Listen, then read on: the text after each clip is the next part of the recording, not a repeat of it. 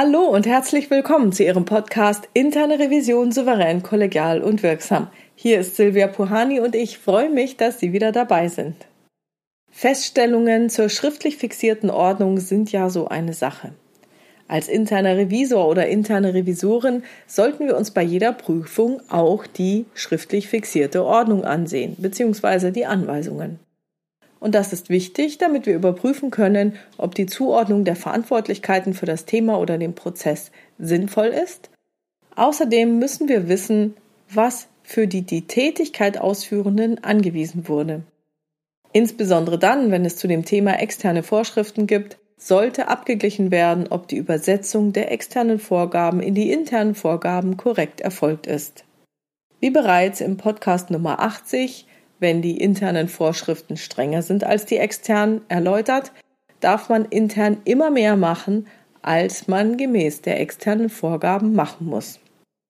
Liegt das Anweisungswesen vor, dann beachten Sie bitte auch die Gefahr des Malens nach Zahlen, das ich in der Folge 235 vorgestellt habe.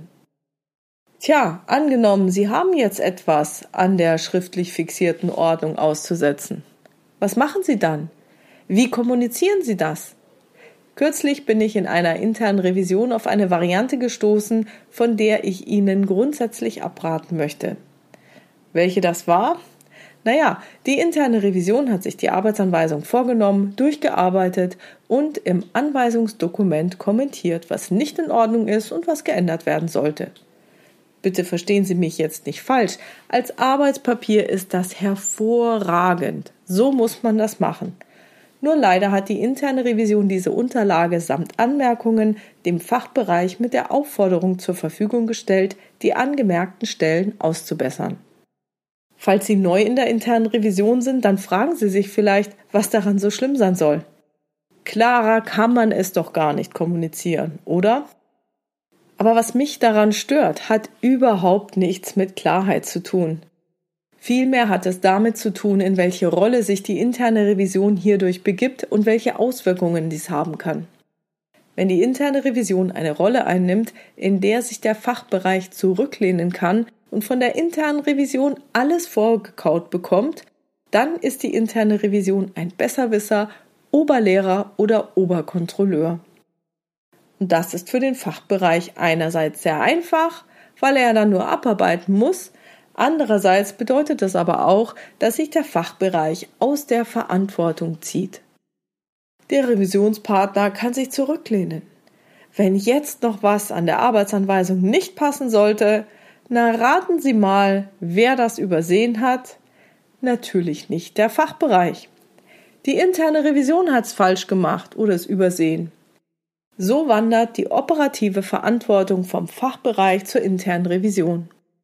Wer als interne Revision so vorgeht, bekommt bei knackigen externen Feststellungen zu hören, das lege ja alles nur daran, weil die interne Revision nicht oft genug geprüft bzw. nach dem Rechten gesehen hätte.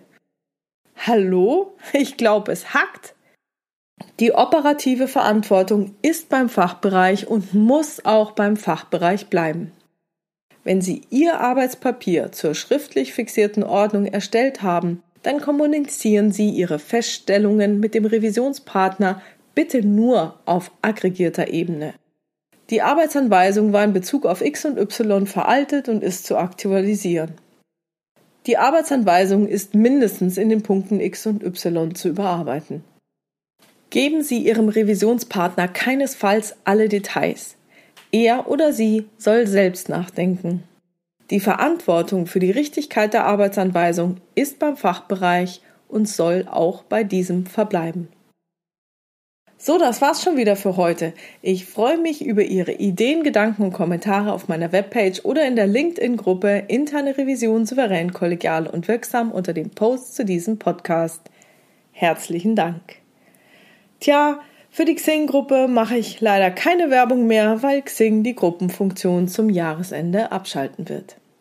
Wenn Sie diesen Weg bisher genutzt haben und über neue Episoden, weitere Hintergründe, Termine oder andere Neuigkeiten informiert werden wollen, dann tragen Sie sich bitte für meinen Newsletter auf www.puhani.com ein. Und wenn Sie mir etwas mitteilen wollen, dann schreiben Sie mir entweder per Mail an info@puhani.com oder nutzen das Kontaktformular auf meiner Webpage www.puhani.com. Das können Sie auch anonym machen. Wenn es Ihnen gefallen hat, dann bitte ich Sie, diesen Podcast in Ihrer Community zu teilen. Herzlichen Dank auch für Ihre schönen Rückmeldungen und Bewertungen, über die ich mich immer wieder freue. Also bleiben Sie dran und hören Sie gerne wieder rein in Ihren Podcast Interne Revision souverän, kollegial und wirksam. Mein Name ist Silvia Puhani und ich wünsche Ihnen erfolgreiche Prüfungsprozesse.